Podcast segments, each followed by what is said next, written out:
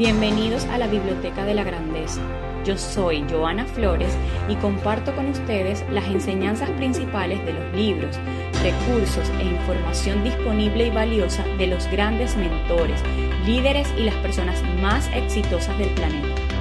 Mi misión principal es inspirarlos a encontrar su grandeza interior para que sean la mejor versión de sí mismo y vivan la vida de sus sueños. Este episodio número 24 se va a tratar acerca de las enseñanzas más importantes desde mi punto de vista del libro Los cinco lenguajes del amor de Gary Shadman. ¿Qué le pasa al amor después de la boda? ¿Por qué tan pocas parejas parecen encontrar el secreto para mantener vivo el amor después de la boda? Las personas hablan diferentes lenguajes del amor tu lenguaje emocional del amor y el de tu cónyuge tal vez sean diferentes como el chino del español. No importa cuánto te esfuerces por tratar de expresar amor en español, si tu cónyuge solo comprende el chino, nunca entenderán cómo amarse el uno al otro. Debemos estar dispuestos a aprender el lenguaje primario del amor de nuestro cónyuge si queremos ser eficientes comunicadores del amor. Lo importante es hablar el lenguaje del amor de tu cónyuge. El amor no debe desaparecer después de la boda, pero para mantenerlo vivo, la mayoría de nosotros tendrá que esforzarse para aprender un segundo lenguaje del amor. No podemos atenernos a nuestra lengua materna si nuestros cónyuges no la entienden. Si queremos que sientan el amor que tratamos de comunicar, debemos expresarlo en su lenguaje primario del amor. La mayoría de nosotros entra al matrimonio por el camino de la experiencia del enamoramiento. Conocemos a alguien cuyas características físicas y rasgos de personalidad producen suficiente choque eléctrico para activar nuestro sistema amoroso de alarma. Suena la alarma y ponemos en acción el proceso de llegar a conocer a la persona. La experiencia del enamoramiento es eufórica Estamos obsesionados de manera emocional el uno con el otro. Nos acostamos pensando en el otro. Cuando nos levantamos, esa persona es el primer pensamiento en nuestra mente. Anhelamos estar juntos, pasar tiempo juntos. Es como creernos que estamos en la antesala del cielo. Cuando nos tomamos de las manos, parece que nuestra sangre fluye unida. Podríamos besarnos por la eternidad si no tuviéramos que ir a la escuela o al trabajo. Cuando nos abrazamos el tiempo parece detenerse. El enamoramiento eterno es ficción, no es realidad. El promedio de duración de la obsesión romántica es de dos años. Una vez que la experiencia de enamorarse sigue su curso natural de la realidad, volvemos a ser nosotros mismos. Poco a poco se esfuma la ilusión de la intimidad y se hacen valer los deseos individuales, las emociones, los pensamientos y los patrones de conducta. Ya son dos individuos. Algunas parejas creen que el final de la experiencia del enamoramiento significa que solo tienen dos opciones, resignarse a vivir desdichados con su cónyuge o abandonar el barco y probar de nuevo.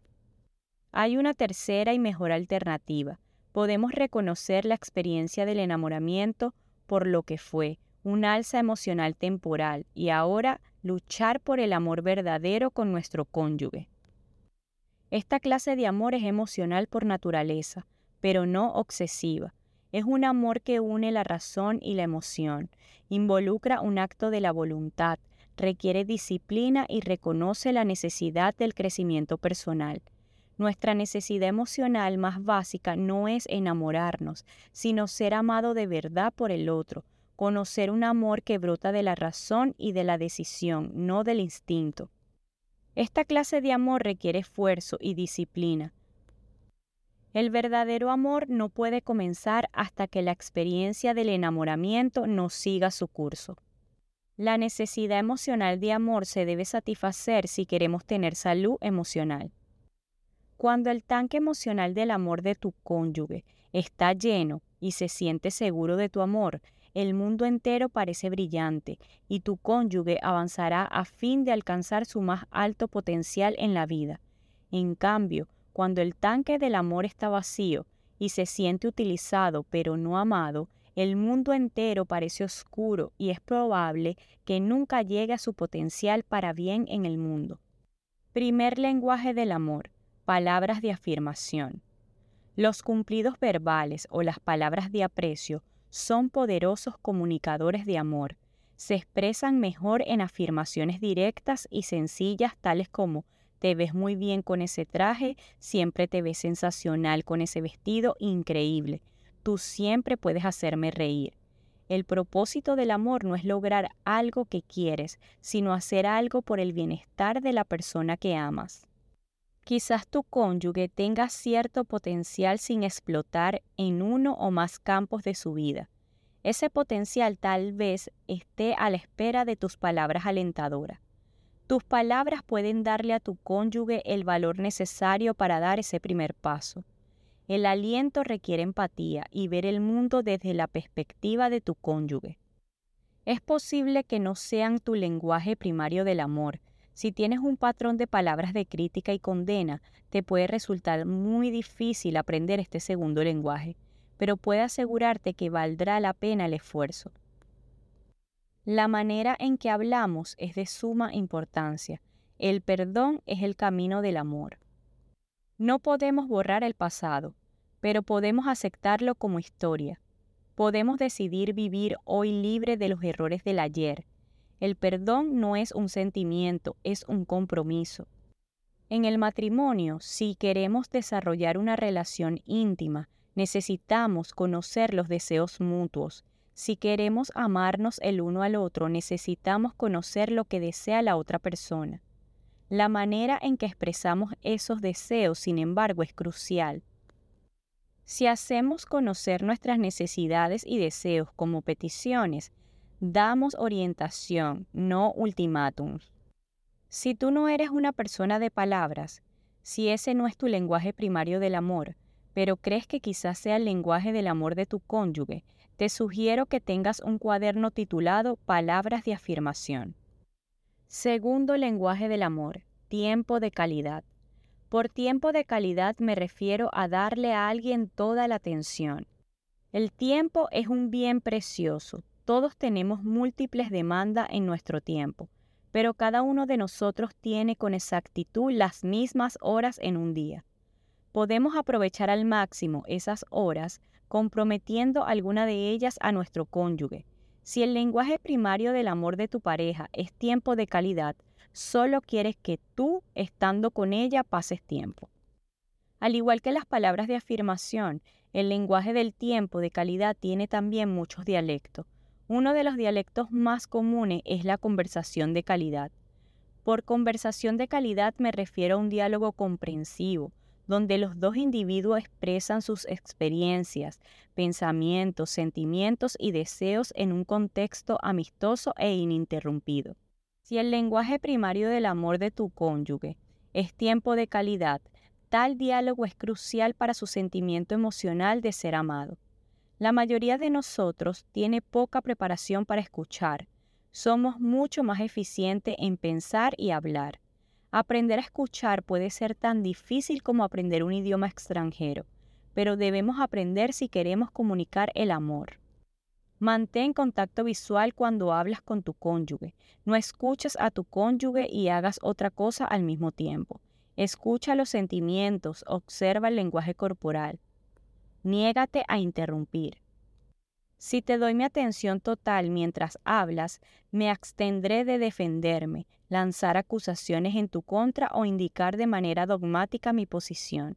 Si necesitas aprender el lenguaje de la conversación de calidad, comienza observando las emociones que sientes fuera de tu casa. Lleva siempre contigo un pequeño blog de nota. Haz ese ejercicio tres veces al día y desarrollarás una conciencia real de tu naturalidad emocional. Existe otro dialecto llamado actividades de calidad. Las actividades de calidad pueden incluir cosas como plantar un jardín, visitar sitios históricos, observar aves, ir a un concierto, trabajar juntos o tener otras parejas más para la sopa y el pan hecho en casa. Los ingredientes esenciales en una actividad de calidad son que al menos uno de los dos quiera hacerlo, el otro esté dispuesto a hacerlo y ambos sepan por qué lo hacen, expresarse amor al estar juntos. El tercer lenguaje del amor, regalos. Para la persona cuyo lenguaje primario del amor es recibir regalos, el costo del regalo importará poco, a menos que el obsequio esté en desacuerdo total con tus posibilidades.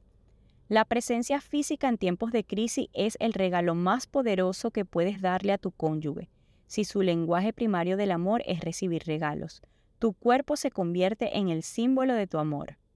Cuarto lenguaje del amor, actos de servicio. Por actos de servicio me refiero a hacer cosas que sabes que a tu cónyuge le gustaría que hicieras. Antes de casarnos nos arrastra la fuerza de la obsesión del enamoramiento. Después del matrimonio volvemos a ser las personas que éramos antes de enamorarnos. Nuestras acciones tienen la influencia del modelo de nuestros padres, de nuestra propia personalidad, nuestras percepciones del amor, nuestros deseos, emociones y necesidades. Solo una cosa es cierta con relación a nuestro comportamiento. No será el mismo que mostramos cuando estábamos atrapados en el enamoramiento. El amor es una decisión y no se puede forzar. Las críticas de mi cónyuge con relación a mi comportamiento me dan la pista más clara de su lenguaje primario del amor.